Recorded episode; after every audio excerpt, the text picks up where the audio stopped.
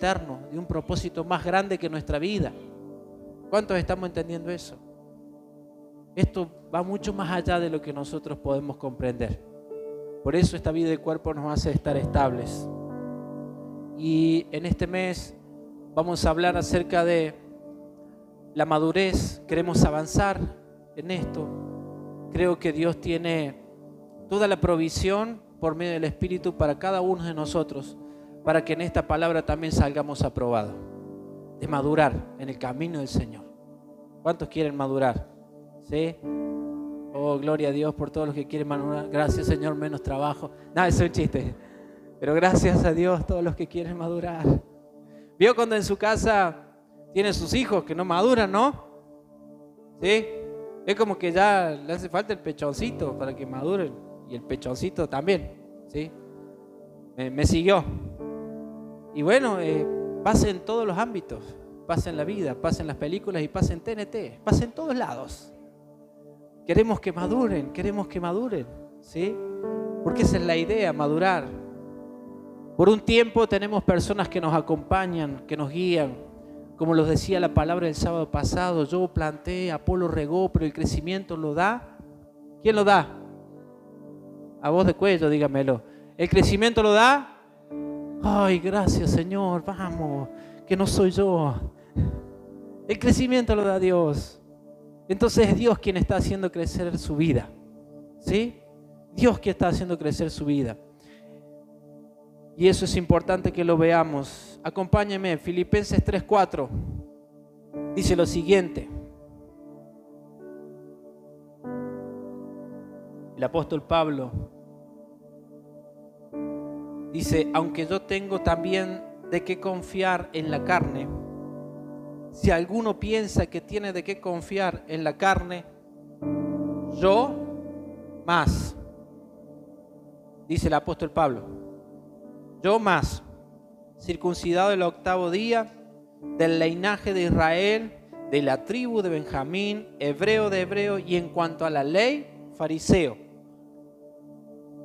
En cuanto a celo, perseguidor de la iglesia. En cuanto a la justicia que es en la ley, irreprensible.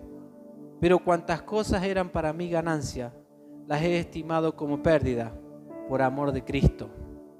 Por amor de Cristo, las he estimado como pérdida. Y ciertamente aún estimo todas las cosas como pérdida por la excelencia del conocimiento de Cristo Jesús, mi Señor. Remarque esas cosas. Mi Señor. Él es nuestro Señor. Por amor del cual lo he perdido todo. ¿Por qué pierde todo el apóstol Pablo? Por intereses personales, por necesidades. ¿Por qué lo pierde? Por amor. Decirle que está lo tuyo. Estoy perdiendo cosas por amor. Estoy perdiendo cosas por amor. Yo cuando me enamoré, perdí un montón de cosas. Perdí el gobierno de mi vida. No, la billetera la tengo, pero perdí plata. Por amor lo he perdido todo. ¿Sí? Y lo que tengo y lo tengo por basura para ganar a Cristo. Y lo tengo por basura para ganar a Cristo. Y ser hallado en Él, no teniendo mi propia justicia, que es por ley, sino la que es por la fe de Cristo, la justicia que es de Dios por la fe, no teniendo mi propia justicia, que es por la ley sino la que es por la fe en Cristo. La justicia que es de Dios por la fe. A fin de conocerle y el poder de su resurrección y la participación de sus padecimientos, llegado a ser semejante a Él en la muerte. ¡Wow! esto se nos tiene que abrir. Estas escrituras se tienen que abrir en nuestra vida. En este mes vamos a terminar concluyendo. Ah, levante sus manos, cierre sus ojos. Señor, oramos, oramos a ti, Señor. Que la escritura se abra en cada uno de nosotros. Queremos que tu vida rompa todo argumento que hay en nosotros y podamos ver esta participación y el poder de la resurrección, el poder de la resurrección en cada uno de nosotros, para poder a través de estos padecimientos llegar a ser semejantes a ti, semejantes a ti en la muerte. Creo que se vienen días donde la muerte será tan evidente en nosotros que ya no viviremos nosotros, sino que Cristo vivirá en nosotros. Amén. Amén. Hermoso Señor todo esto. Mire, el hecho de hablar de, lo que es la madurez a nosotros nos va a acelerar el tiempo. Dios no tiene problema con el tiempo, pero a nosotros la vida nos es corta, ¿sí? Entonces necesitamos madurar para acelerar en el tiempo. Tengamos una plena conciencia de que estamos participando de un propósito eterno. Por eso hablamos mucho en este tiempo acerca de los hijos, acerca de proyectarnos en ellos. La escritura dice que los hijos son como saetas en la aljaba del valiente. Si usted ve la simbología que, que nos deja este texto, usted está estirando el arco y proyectando a sus hijos a llegar mucho más lejos para que este propósito eterno continúe en sus generaciones. ¿Sí? Entonces hay cosas que deberíamos de resolver en estos días y me gustaría hablar acerca del salmo conocido, el salmo 23, para poder entender un poco más la función pastoral que es la que nos ayuda a madurar en muchas cosas de nuestra vida. La escritura dice, Jehová es mi pastor y nada me faltará. Jehová es mi pastor y nada me faltará. Aunque el que sigue en lugares de delicados pastos me hará descansar, junto a aguas de reposo me pastoreará. Yo le pido para que pueda la escritura abrirse, porque si no yo hablo muchos conceptos y la escritura no se hable. Ayúdeme a leer esto, ¿sí? Pero piense que Dios está hablando del pastor, de pastores, no de mí, el pastor de pastores, ¿sí? Volvamos al, al 23.1. Jehová es mi pastor, nada me faltará. ¿Qué le falta a usted? Buenísimo. Qué, audiencia tan... Ah, es terrible esto. Es una locura. Yo me bajaría y sigan ustedes nomás. En lugares de delicados pastos me hará descansar. ¿Qué produce el pastorado? Reposo. Junto a aguas de reposo me pastoreará. Sigamos. Confortará mi alma. Mire lo que va a hacer, confortar el alma. Me guiará por sendas de justicia, por amor a su nombre. Mire, se lo leo de otra forma. Confortará mi alma. Me guiará por senda de justicia. Me guiará por mi justicia propia. ¿Por qué dice? ¿Por amor a quién? a mi esposo, a mi esposa, a mis hijos, a mí mismo. ¡Wow! ¿Cómo se están cayendo cosas hoy, no? ¿Lo ve? Por amor a su nombre. Amar, amar su nombre, la expresión de amor a su nombre, es decir, Él es, mi Señor, inicialmente, pero es dar evidencia del señorío de Cristo en nosotros. Yo puedo decir, en el nombre de Jesús echamos fuera todo esto, pero si Él no es mi Señor, las palabras son soltadas al viento. Pero si Él es mi Señor, lo que nosotros decimos viene de parte del Señor. Porque el Espíritu Santo está en nosotros. Y Él gobierna nuestra vida. Aunque ande en valle de sombra y de muerte, no temeré mal alguno, porque tú estarás conmigo. Tu vara y tu callado me infundirán alientos. ¿Usted anda en esos valles, sí o no? Casi todos los días, pastor. No, no diga eso, hermano. tu vara y tu callado me infundirá el aliento. No temeré mal alguno. Cuando Él es nuestro pastor, no hay miedo. Porque aún en la dificultad, el pastoreo te saca. Él te cuida. Él está ahí al lado tuyo. Pero este no es el mensaje que Dios está haciendo cosas para mí. Él está haciendo cosas en función de su propósito eterno porque ha depositado vida y es la vida de su Hijo. Ese es el punto. Es la vida de su Hijo lo que Él está cuidando. Necesitamos que esta escritura se nos abra para salir de este mensaje tan antropocéntrico donde nosotros somos la, los protagonistas. No, el protagonista es Él. El protagonista es Él. Y cuando yo entiendo eso, entonces no tengo miedo porque el Padre va a cuidar a su Hijo que está en usted. El Padre va a cuidar a su Hijo que está en usted. ¿Sabe por qué su vida está siendo cuidada por el pastoreo? Porque la vida de su Hijo está en usted. ¿Usted cuidaría a su hijo, sí o no? Papá, ¿usted cuida a su hijo, sí o no? Imagínese el Señor si no lo va a cuidar. Lo va a cuidar. La otra noche Selina tuvo un sueño feo y, el primer grito que pegó fue papá y se levantó la mamá. No, eso no es un chiste. Y me levanté yo rápido y, estaba tan y, le di la mano y estuvimos ahí un ratito, oré por ella y se volvió a dormir. Porque el pastoreo hace eso. Es una expresión de la paternidad de Dios, de las gracias ministeriales que tenemos. El cuidado. Dios es Padre y te cuida. Cuida nuestras vidas. Seguimos. ¿Por qué me sacaron los versículos? Siempre me hacen lo mismo. Adereza mesa delante de mí en presencia de mis angustiadores. Unges mi cabeza con aceite. Mi copa está rebosando. Aderezame siempre habrá provisión. Siempre habrá una mesa servida. Aunque los días estén difíciles, aunque la lucha esté, aunque te quieran angustiar, siempre habrá mesa, porque es el pan de vida eterna. Es el pan de vida que está en nosotros. Es Cristo en nosotros. Seguimos.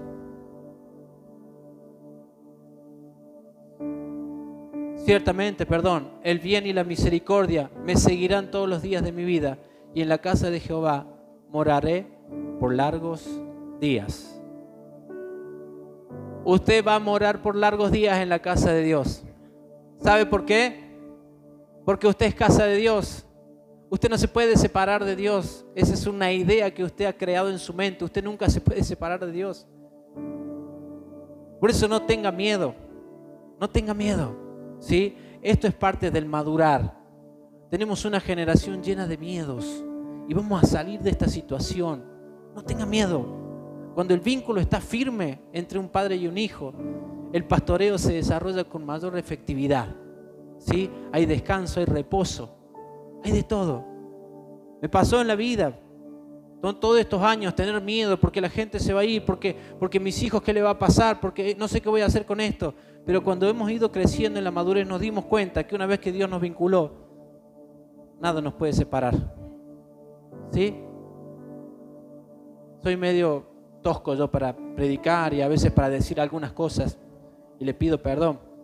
Pero es importante, con algunas experiencias que hemos tenido es importante. Pablo dice, eh, si vamos a hablar de, se lo traduzco cordobés básico, Filipenses 4.7, eh, 3.7. ¿eh? Si vamos a hablar de mérito, tengo un montón de experiencia. ¿sí? Pero las tiene, se las nombra. ¿Usted vio que se las nombró? Fariseo de fariseo, ¿sí? en cuanto a la ley irreprensible, se las dijo. Bueno, yo quiero decírselas. En cuanto a mérito, tengo mérito. Pero todo eso lo tengo por asura.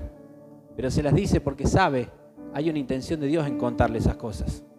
Hay una intención de Dios en contar estas cosas. Sí, gracias. por mucho tiempo eh, pastoreando, por eso hablé del pastorado. Ha habido una, una interpretación quizás para ese tiempo y para la luz que había, ¿sí? válida, pero después fuimos creciendo en entender el pastorado.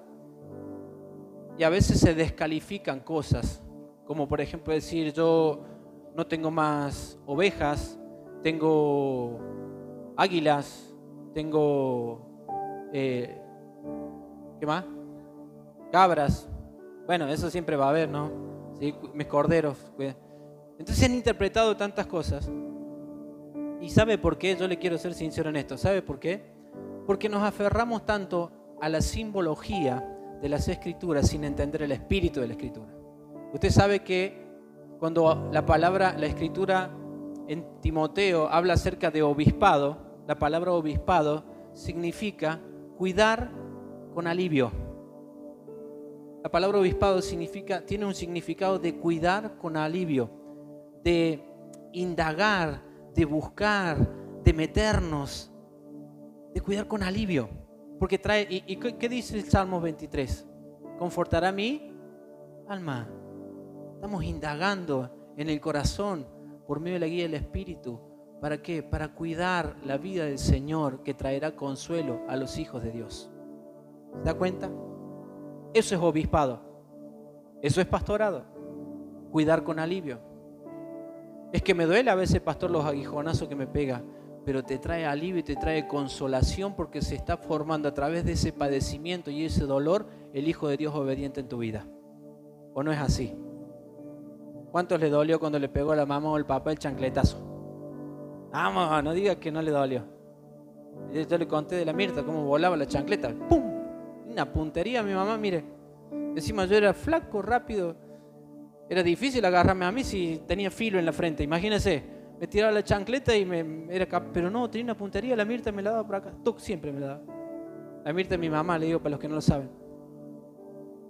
Me dolía, pero el consuelo de la obediencia siempre está en los hijos. Es la idea formar un carácter obediente en cada uno de nosotros, porque eso hace que nosotros podamos madurar en la vida. Madurar. ¿Por qué, todavía tenemos que estar diciéndole a algunas personas, hace esto, hace esto otro, hace esto otro? ¿Por qué no quieren madurar? Pero los que son guiados por el Espíritu de Dios, no hace falta que usted le diga nada porque se mueven con total libertad. Ese es el Evangelio. Eso es lo que está proponiendo el apóstol Pablo. Eso es lo que dice el apóstol Pedro, que hemos sido llamados a libertad. ¿A libertad de qué? De hacer lo que queremos, no, de responder al Espíritu Santo. Libertad de responder al Espíritu Santo. Ahí es donde nosotros tenemos que trabajar. En seguir la guía del Espíritu Santo. Ahora, la guía del Espíritu Santo nunca descalifica la autoridad nunca la descalifica. Al contrario, te aferra más a la autoridad. Porque toda la creación es sostenida por la autoridad de Dios.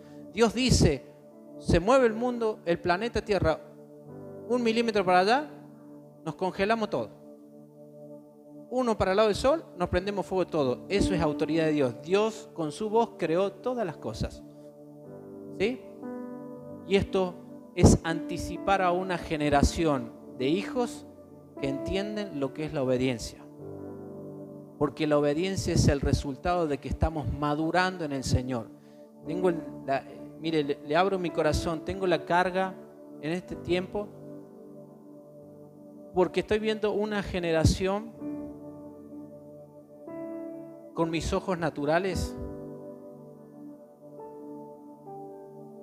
que está descalificando cada vez más la autoridad y el descalificar la autoridad los deja en un estado de inmadurez. La autoridad hace que nosotros podamos madurar. Usted lo vive en su casa. Usted corrige a sus hijos. Los, tiene que largar, los tiene que soltar. Los tiene que pechar, los tiene que ayudar a que salgan adelante en la vida. ¿Sí o no?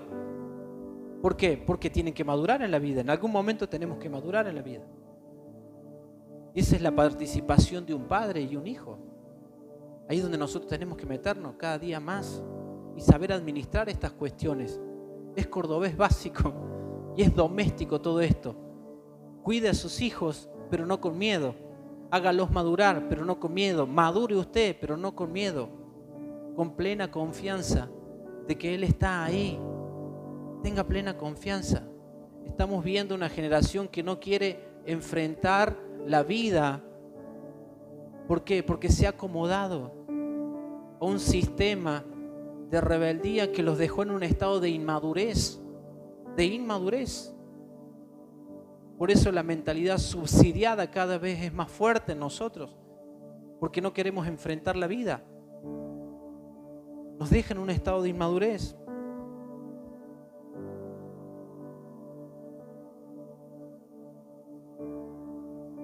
La vara y el callado infunden aliento. La corrección en la vida de los hijos es lo que hace que la vida crezca y, que las personas maduren. La finalidad de esto es preparar obreros. La finalidad de esto es preparar obreros. Primera de Timoteo 3.2 dice lo siguiente, leo esta escritura. Acuérdense de avisarme la hora. A los 30, 35, avisen, suban no quiero ser extenso. Pero es necesario que el obispo sea irreprensible, marido de una sola mujer, sobrio, prudente, decoroso, hospedador, apto para enseñar, no dado al vino.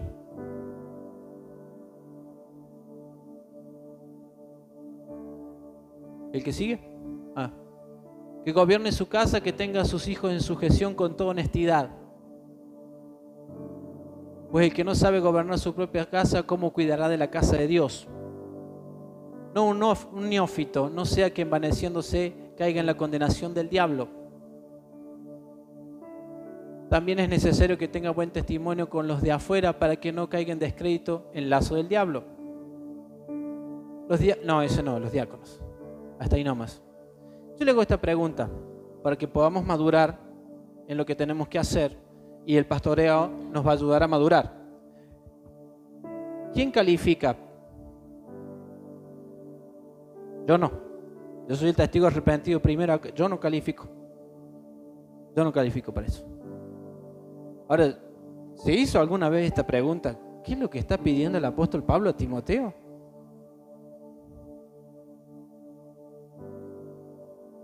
Póneme el, el, el primero.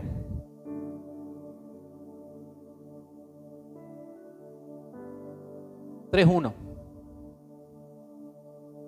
3-1. El 3-1. ¿No hay 3-1? Entonces en la Biblia que tengo yo es otra, ¿eh? Palabra fiel es esta. Si alguno anhela obispado, buena obra desea. ¿Quién anhela obispado? Cada vez menos. De verdad, yo sé que es así. Cada vez menos que la gente quiere pastorear porque es hermoso, yo lo disfruto. ¿Quién anhela obispado? ¿Sí? Ahora dice, palabra fiel es esta, si alguno anhela obispado, buena obra desea. ¿Sabe qué? Cuando uno tiene un anhelo, tiene que trabajar en función de alcanzar eso, ¿o no? No significa que lo tiene, porque si no, no sería un anhelo, lo tengo. ¿Me sigue? Por eso Pablo dice, palabra fiel es esta, quien anhela está trabajando en función de alcanzar a aquello que anhela. Entonces, ¿se trata de requisito o de un proceso de formación? ¿Sabe quién le puso requisito? El Vaticano. Pablo cuando escribió la carta no pone requisito. Pablo escribe una carta corrida. El Vaticano le pone número, le pone versículo y le pone títulos. No hay requisitos a cumplir. Es una vida a moldear, es un carácter a formar. Por eso nosotros nos entramos a descalificar y no podemos madurar, porque yo no lo reconozco, porque no tiene sus hijos en sujeción. ¿Y vos, hermano? Sí, pero tomas vino, el otro no. Siempre hay algo para acusar al otro y no podemos madurar. Porque siempre estamos descalificándonos y no podemos llegar a la medida del varón perfecto a la plenitud de Cristo. Siempre nos estamos descalificando por algo. No podemos reconocer en la vida, es un proceso. Se espera que en esta carrera que estamos corriendo lleguemos a ese punto de madurez. Se espera con los años, se espera con el tiempo que podamos acceder a este punto de madurez, donde seamos irreprensibles, personas que tenemos una vida determinada. La palabra irreprensible es que que te vean determinado en lo que crees, en lo que sos como hijo de Dios. No que no comete errores. Eso es un mérito del mundo. Pero una persona irreprensible está determinada en conocer a Cristo y cuando se equivoca, cuando peca, cuando comete un error, accedes a la riqueza de Cristo y pide perdón y se arrepiente, pero es una persona irreprensible porque usó las herramientas de Cristo, el perdón y el arrepentimiento. ¿Se da cuenta? Es irreprensible. Pero necesitamos madurar porque esto nos va a dejar ver cada vez más los obreros aprobados. Los obreros aprobados. Hay mucha carencia de obreros. Jesús lo dijo, la verdad la mía es mucho y los obreros. Pero yo no creo eso. Porque los obreros están. Y lo Jesús dijo, oren, rueguen para que el Señor envíe obreros a su mies. Estamos rogando para que el Señor envíe obreros a su mies. Usted es un obrero. Usted está obrando a favor de Dios en su casa, con sus hijos, con su esposa, con los vecinos. Donde va, usted predica. Usted es un obrero que está trabajando en función del avance del Evangelio. Pero hay toda una estructura religiosa que no nos deja ver con claridad todas estas cosas. ¿Cuántos de los que estamos acá hemos sentido culpa por cometer un pecado y no le hemos hablado de Cristo a alguien? ¿Quién nos dijo eso? La religión. No, no le voy a hablar porque todavía no, no califico, ¿eh? con esos requisitos yo no encajo en ninguna. Pablo dice en un punto en la carta de Filipenses, si no predico el Evangelio, se lo traduzco en cordobés básico. Si no predico el Evangelio, es como estar muerto. Es como estar muerto. Está discutiendo, está debatiendo acerca de, del pago. Mire, ayer hice una cosa intencional. Espero que usted no se ofenda, ¿no? Porque usted también trabajó en la inofendibilidad, ¿no? ¿Sí o no? Le estoy preparando el corazón. Usted trabajó en la inofendibilidad, ¿no? Estamos trabajando con, la red acerca de, del tema de las finanzas, tema candente como siempre en las congregaciones y en todo. Y la pastora Cecilia escribe bien, yo no, y puso una frase. Entonces yo la posteé la frase a propósito, le digo para que no se enoje conmigo, la posteé a propósito. Y, y la frase habla algo así como diciendo, que nosotros, los hijos de Dios, invertimos todo en la obra del Señor porque creemos. Y habla de tiempo y dinero en lo que dice. Habla de tiempo y dinero. Los que no son capaces de invertir todo pueden correr riesgo de estar simulando el Evangelio. Porque un verdadero hijo de Dios ha tomado su cruz cada día y sigue. ¿Sí? Entonces yo puse entre canto y alabanza, poniendo esta balaganza. Oh, no sabe, hermano. La lluvia de WhatsApp. Pastor, y me mandaban versículos que hablan del dinero. Oh, se habían puesto.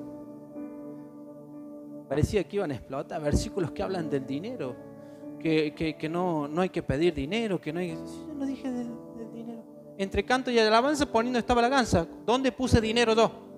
Lo hice a propósito, sí, Tengo mi pequeña picada. Pero ¿quién dijo, quién habló del dinero? Yo no hablé del dinero, dije entre canto, pero saltaron todos los que tienen problemas con el dinero. Porque si no tienen problemas con el dinero, no hay nada que decir. ¿Sí o no? Pero lo que tenía problema, debe haber unos 25, se sintió. Mi celular explotó. Ah, no, metí un chiste ese. No explota mi celular, no explota mi celular. Pero, y de ahí me voy a un pasaje. Con, a uno sí le respondí, a los demás no, porque, porque digo, es una intención mía. Quizás usted lo ve como algo bueno o algo malo, o algo de Dios o no es de Dios, pero bueno, si pequé, perdóneme, le pido perdón por haber pecado, ¿sí? Pero la idea es que examinemos qué hay en nuestro corazón. Pues si no, tampoco podemos madurar. Evidentemente con los años estoy viendo cada vez más una, una generación que está quedando en un estado de pobreza. Y usted lo está viendo. Jóvenes en estado de pobreza. No se puede ver la prosperidad de Dios, que la prosperidad de Dios no tiene que ver con la cantidad de dinero que tengamos, La prosperidad de Dios no tiene que ver con que seamos los ricos de este mundo, sino que a lo que Dios nos manda, nosotros tenemos para proveer que el avance del Evangelio en lo que Dios nos manda. No seamos tan, tan agarrados. Esa es la intención. Esa es la intención. Y uno me manda un versículo de que Jesús entró al templo y agarró a todos los que hacían guita en el templo y los agarró a latigazos, a todos. ¿Por qué usted, pastor, está pidiendo plata? Bueno, no se enoje conmigo. Menos mal que por WhatsApp, si lo tengo frente mío, capaz que me tiro una y digo, eh, tengo que esquivar, ¿viste? Digo, claro, sí, hermano, amado mío. A ver, déjame leer, voy a tratar de ver esta corrección. Estoy equivocado. Estaba un poco ahí. Yo cuando te corren con los versículos, ¿no? Porque el hermano versicular te va a correr con el versículo. Yo tenía ganas de responderle. Vos me mandaste un versículo y yo te voy a buscar y te voy a mandar cinco versículos para justificar lo que yo quiero. Porque vos tenés un versículo para justificar lo tuyo, yo tengo cinco. Desde los 20 años que estoy haciendo escuelas. Escuela, escuela. ¿Usted cree que yo no tengo versículo para refutarle todo lo que usted me dice? Ya no me voy a poner a hacer eso. Ya está, si usted no cree, porque dice que no es por ley. ¿Se acuerda lo que dijo Pablo? Es por fe. Entonces usted no haga cosas por ley. Usted haga cosas por fe. Usted lo único que tiene que hacer es cosas por fe. Si usted se siente obligado por lo que yo le estoy diciendo, me está viendo en la carne, no haga nada. Haga por la fe del Hijo de Dios que está en usted. Por la fe del Hijo de Dios. Vamos a leer el pasaje que me mandaron ahí. Juan 2.13.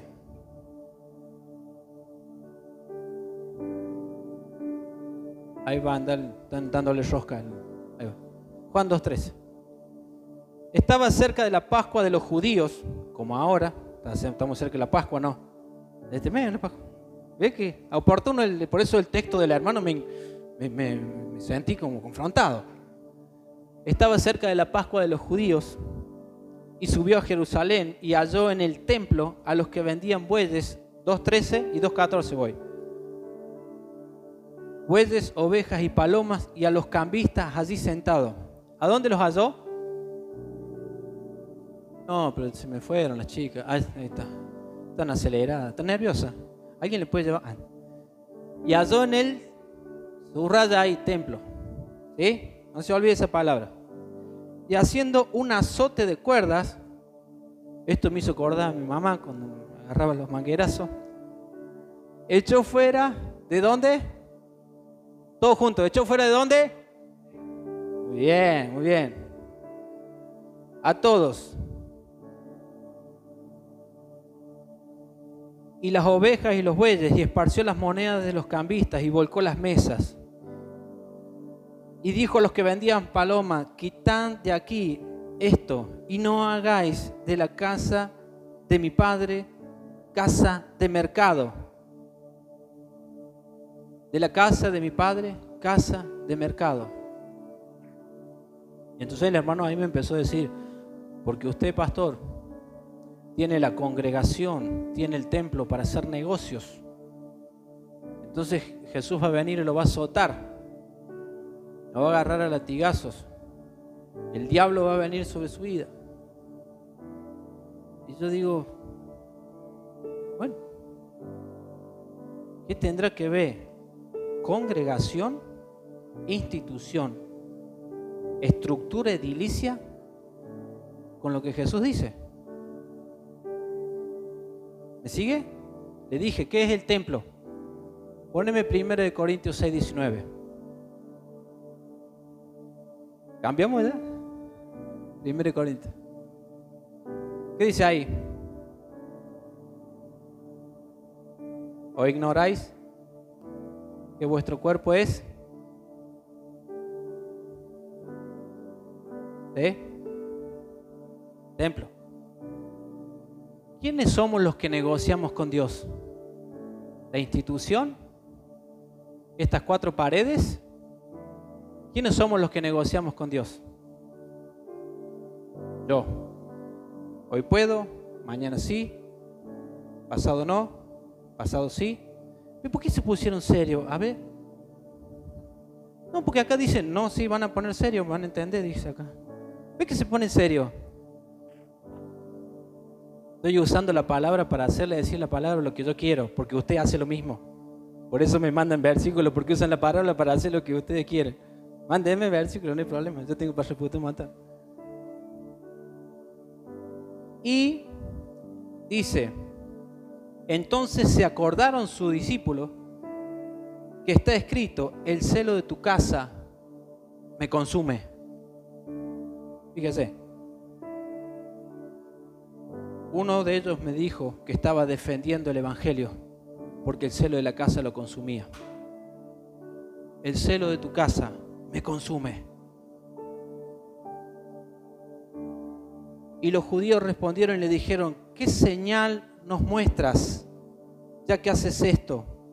Respondió Jesús y le dijo, destruid este templo y en tres días lo levantaré. Dijeron los judíos, en 46 años edificamos este templo y tú en tres días lo levantarás. Mas él hablaba del templo de su cuerpo. ¿Tenía que ver con institución? ¿Con qué tenía que ver? Con las negociaciones que nosotros tenemos. Nosotros negociamos un montón de cosas. Estamos negociando tiempo. Estamos negociando razón. Estamos negociando justicia propia. Y nos olvidamos del amor. Porque el amor sabe soportar, esperar, hacer todas las cosas. Es por amor que nos esperamos y nos soportamos. Si usted quiere justificar no hacer la voluntad de Dios o no obedecer a Dios o no obedecer una dirección de una autoridad, usted lo va a hacer siempre. Siempre lo va a hacer. El tema es que usted haga las cosas por fe. Haga las cosas por fe, creyendo al Señor. El velo de nosotros es la carne. El velo nuestro es la carne. El velo nuestro es la carne. Cada vez que le hago esta pregunta, ¿hay que ofrendar? Levanten las manos los que dicen si está bien que hay que ofrendar. ¿Hay que ofrendar? ¿Hay que dar limosna? ¿No hay que dar nada de eso? ¿O sí? ¿Ofrendamos o no? ¿Damos limosna? ¿Sí o no? Bien. ¿Hay que diezmar? No, porque es del viejo pacto. Pero si la limosna y la ofrenda es del viejo pacto. No, no es del viejo pacto, ni de la ley, es de antes de la ley. ¿Él sabe cuál es el problema? Que si usted deja de hacer algo de eso, deje de bautizar, porque es un símbolo del viejo pacto. Deje de imponer las manos. ¿Para qué impone las manos sobre alguien? Son cosas de externas. Por eso el pastorado lo afirma el apóstol Pablo con el obispado. Jehová es mi pastor. El problema es que nosotros estamos viendo siempre el velo, que es la carne es la carne. Yo le voy a abrir mi corazón en esta noche.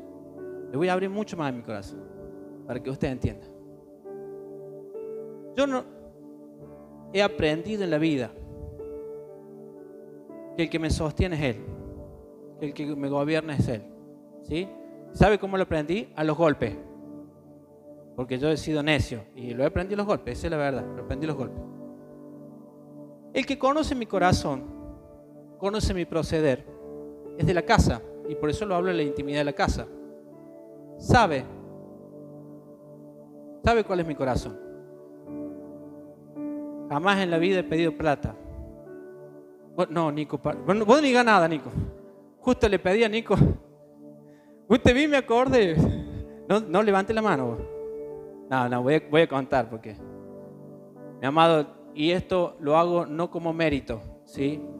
hay una situación de una persona que está eh, en dificultad en su familia, su, esposo la abandonó, entonces con, con, Edith decidimos enviarle dinero. Yo lo quise hacer a través de la cuenta bancaria nuestra y no lo pude hacer.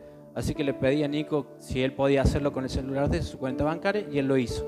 Por eso le debo 3 mil pesos, pero culpa de él porque no, no, no, no nos juntamos anoche. Aclaro esto por las dudas. Pero era para ayudar a una persona que está en situación de dificultad. ¿sí?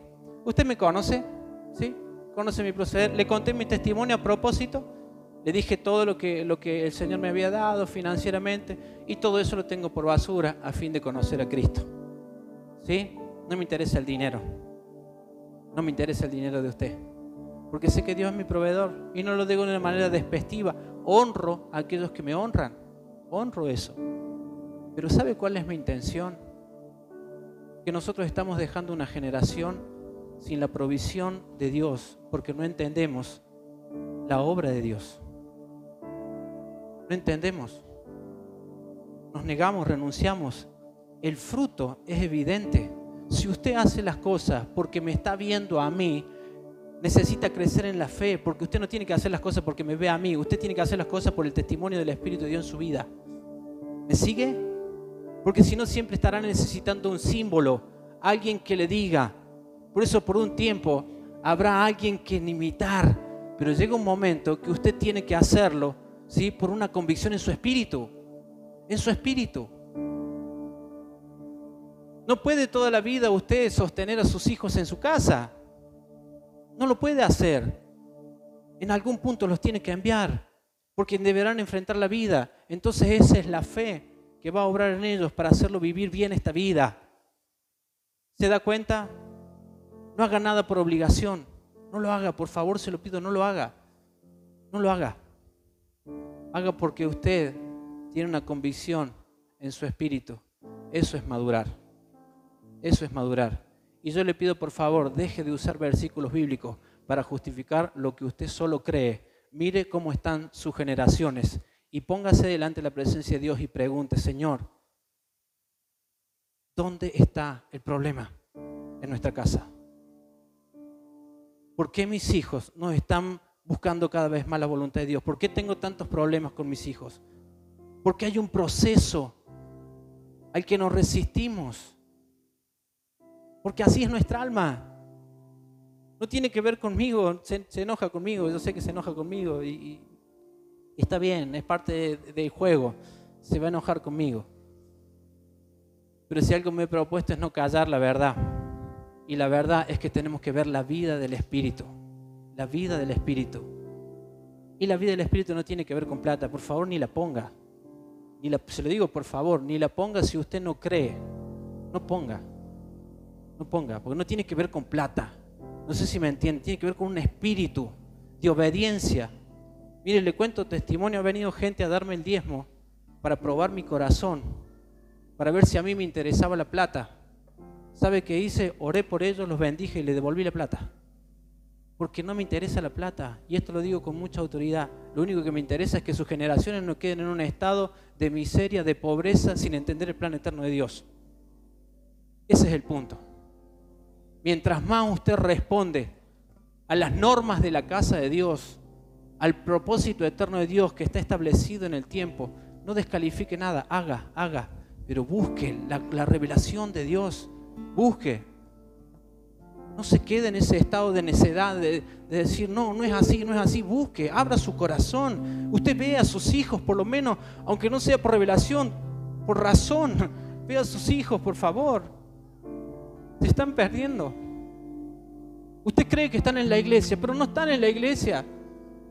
Se están perdiendo. Estar en la iglesia es estar en esta comunión de amor, que todo lo que el Padre ha puesto como establecimiento de su casa, como protocolo de su casa, hace que todo funcione. Hace que todo funcione. Ese es el punto. Todo tiene que funcionar cuando nosotros buscamos esto por revelación. Sus hijos irán a las universidades, sus hijos irán a un montón de lugares, estarán en los trabajos, pero se consumirán la vida si no entienden el plan eterno de Dios se consumirá la vida si no entienden el plan eterno de Dios. Hay dos señores en la escritura, el amor a las riquezas y el amor a Dios. Y muchas generaciones, muchos hijos están sin trabajo. Otros tienen buenos trabajos, pero siguen negociando. Dicen, ¿para qué van a poner plata? ¿Qué van a hacer? ¿Cómo lo van a hacer? Ese es el punto. Póngase de pie.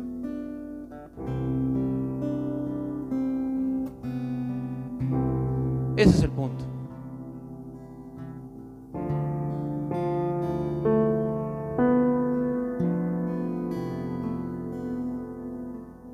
Le pido encarecidamente que se saque la plata de su cabeza. ¿Sabe por qué? De hecho, hoy no vamos a poner un peso. no vamos a poner ofrenda. Así de simple no vamos a levantar los diezmos. Así de simple. Porque no es la plata lo que gobierna mi vida. Es un principio de obediencia que cuida las generaciones.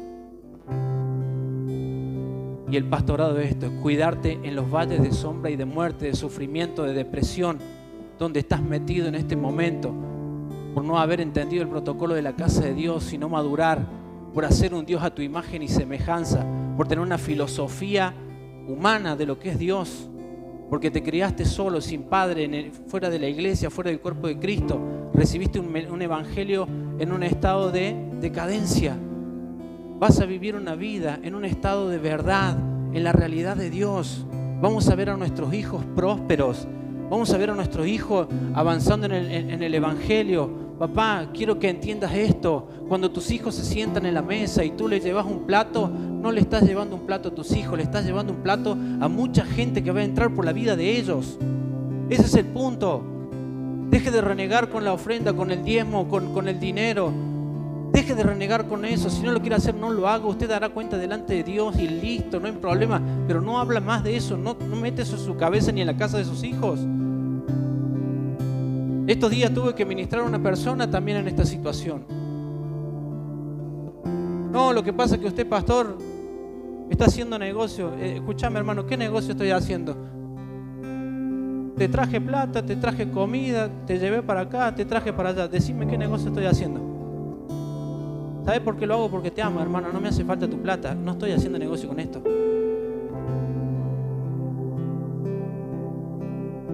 Te lo digo en la cara no estamos haciendo negocio con el Evangelio. Necesitamos madurar una vez por todas, porque hay una generación que se está perdiendo, porque amamos tanto el dinero que descuidamos la vida de nuestros hijos. Le decimos a Dios cómo, cuándo y dónde. Negociamos, vendemos. Si me atienden, si el pastor me llama, si me mandan un mensaje, vendemos. Entonces sirvo. Si no, no sirvo. Si el pastor me visita, sirvo. Si no, no sirvo. Vendemos usted tiene comunión con Dios directa. Directa. Directa tiene comunión con Dios. Y esa comunión directa nunca lo separará del cuerpo de Dios ni de la congregación de los santos. Por eso no tiene que tener miedo. Yo no tengo miedo en esto. Es predicar la verdad porque estamos velando por una generación. El día que yo deje de hablar la verdad y el día que yo los conforme a todos, váyase de acá, no se quede no se quede acá si yo dejo de predicar el mensaje de la cruz y le digo todo lo que usted quiere escuchar. No se quede acá. Porque ahí vamos a terminar siendo todos cómplices de una mentira. Esto tiene que incomodarnos. Cuando sube alguien a predicar aquí, tiene que incomodarnos. En la escuela tiene que incomodarnos, porque el alma siempre tiende a acomodarse. Entonces usted va a madurar, se la va a bancar de verdad, va a vivir el Evangelio de verdad. Honro a todos aquellos que han pasado ese proceso de dolor, en donde los hemos corregido con la vara, con el callado, que infunden aliento. ¿Sí? Los animamos, hemos corregido. Esta mañana me pasó algo tremendo y esto fue parte del Señor. Déjalo, no, me molesta a mí, ¿eh? me da ganas de jugar con él a veces. Me llama una persona de, una de las ciudades donde estuve pastoreando para que no usted se cargue su corazón. Pastor, ¿cómo está? Dice, te llamo, estoy quiero dar esta noticia, estoy feliz porque vamos a extender la obra hacia una ciudad hemos abierto una casa de bendición y vamos a enviar, eh, vamos a ir nosotros con mi esposa y con mis hijos a ayudar a las familias de ese lugar. Y, y también me pidieron si podía dar las escuelas en la congregación en este año. Así que te quiero dar gracias.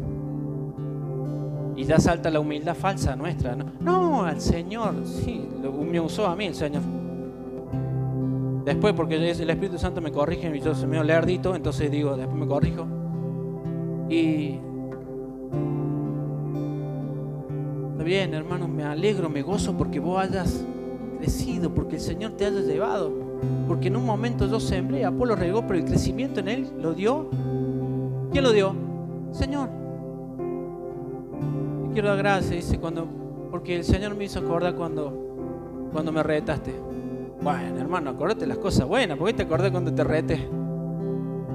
Una vez lo llamé a la oficina pastoral y este hermano se enojó porque, porque un hermano lo había mandado al frente, hablando de Córdoba básico. Es como que Marcelo lo manda al frente al Nico. Siempre lo manda al frente, pero bueno. Digo, y en ese momento me hizo recordar, yo le dije, ¿por qué te enojas? Le digo, ¿Por qué te enojas si Él está cuidando la vida? No lo hace porque te está cuidándote la vida. Si te retaron es porque te estás cuidando la vida, porque el Espíritu del Padre está creciendo en Él, está, está amándote como un hermano. ¿Por qué te enojas? Y él se calmó, reconoció y dijo, sí, estoy mal, perdón. Y siguió avanzando. Él y su familia sirven al Señor y su casa. Porque alguien lo corrigió. Yo soy de esos locos que le agradecen porque retan, nunca porque le dicen, porque lo retan. Porque lo retan. ¿Sí? ¿Por qué? Porque necesitamos una generación que madure en la obediencia al Padre.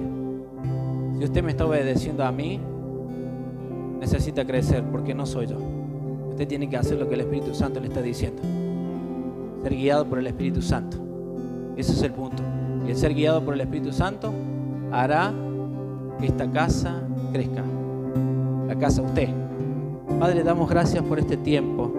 Bendigo la vida de cada hermano. Levanta tus brazos. Deseo que oremos por los hijos, por las generaciones. Señor, que podamos ver más claro esto, Señor. Señor, hay tanta generación gestada en estas casas, en estas familias, que puedan ser instruidas en la verdad, que puedan ser instruidas en la verdad, Señor que puedan caminar cada vez más en la verdad, que puedan ver tu plan eterno, tu propósito eterno, Señor. Sé que muchos de ustedes se sienten identificados o dolidos o agredidos con esta palabra. Hermano, te quiero ayudar en algo. No sos el único, hermano. Hay mucha gente en esta condición de enemistad con la riqueza. No sos el único. No sos el único que me viene a decir, pastor, no, no está bien esto, pastor, no está bien esto. Hay mucha gente que me dice eso. No sos el único.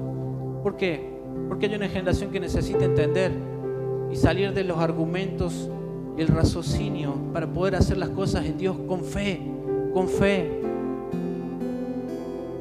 Por eso el madurar tiene que ver con rendirnos en su voluntad, decir, Señor, deseo que mis hijos crezcan en la verdad. Así como está prosperando nuestra alma. Juan le dice a Gallo, deseo que mis hijos crezcan en la verdad. Me da gusto ver cómo tus hijos crecen en la verdad. Y la verdad es la realidad de Dios. Dios no tiene problema con el dinero nosotros tampoco. No lo tenemos. Entonces no faltará el pan en tu casa, no faltará el pan en la casa de tus hijos. No he visto justo desamparado ni su simiente que mendigue pan. Solo ayudemos a nuestros hijos a que entiendan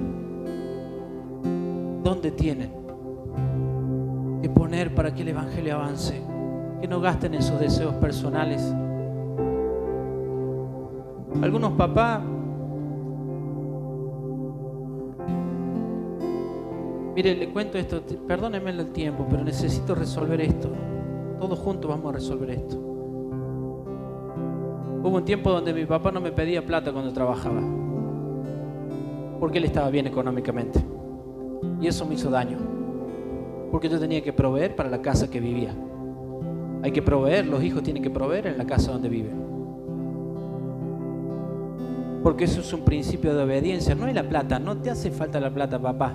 Porque en la casa del Padre siempre hay provisión. te hace falta, en la casa del Padre siempre hay provisión.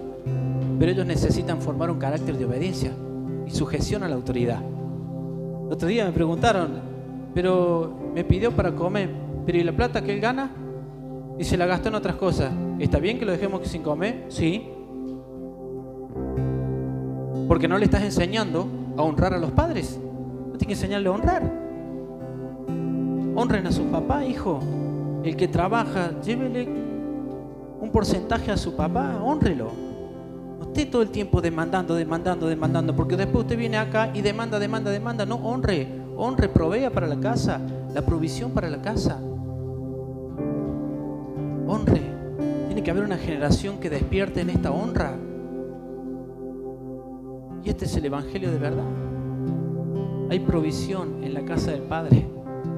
Hay provisión en la casa del Padre. Le damos gracias, Señor. Le damos gracias. Te honramos. Bendecimos tu vida. Y te doy gracias por cada familia. Toma la mano de tu esposa, de tu esposo. Si tenés tus hijos, si no está tu esposo, tu esposa, toma la mano de ellos. Ora como familia y declara que es un tiempo nuevo de entender la virtud de Dios en todas las cosas que nos rodean. Oremos por nuestros hijos, por los que están debilitados, los fortalezcamos en el Espíritu. Se está cayendo este, este imperio, este señorío de lo material en nosotros para poder sujetarnos al señorío de Cristo. Sujetarnos al señorío de Cristo. Señor, necesitamos que tú seas el Señor de nuestra casa. Padre, esta renuncia a las riquezas, esta renuncia al materialismo, esta renuncia a las finanzas, avaricia que hay en nuestro corazón, renunciamos, Señor. Es que no tengo lo mismo, si no tenés es avaricia, porque estás deseando algo que, que es natural de la vida del Hijo de Dios. La provisión está. La provisión está, uno tiene que dar pasos en fe y la provisión sale, la provisión sale. Son pasos en fe que damos. Renunciamos porque en esta renuncia veremos la resurrección del Hijo de Dios en esta área de las finanzas. Veremos la resurrección, tendrán los mejores trabajos, tendrán las mejores universidades, tendrán las mejores empresas. ¿Por qué? Porque están entendiendo que todo lo que tienen le pertenece a Él. Todo lo que tienen le pertenece a Él.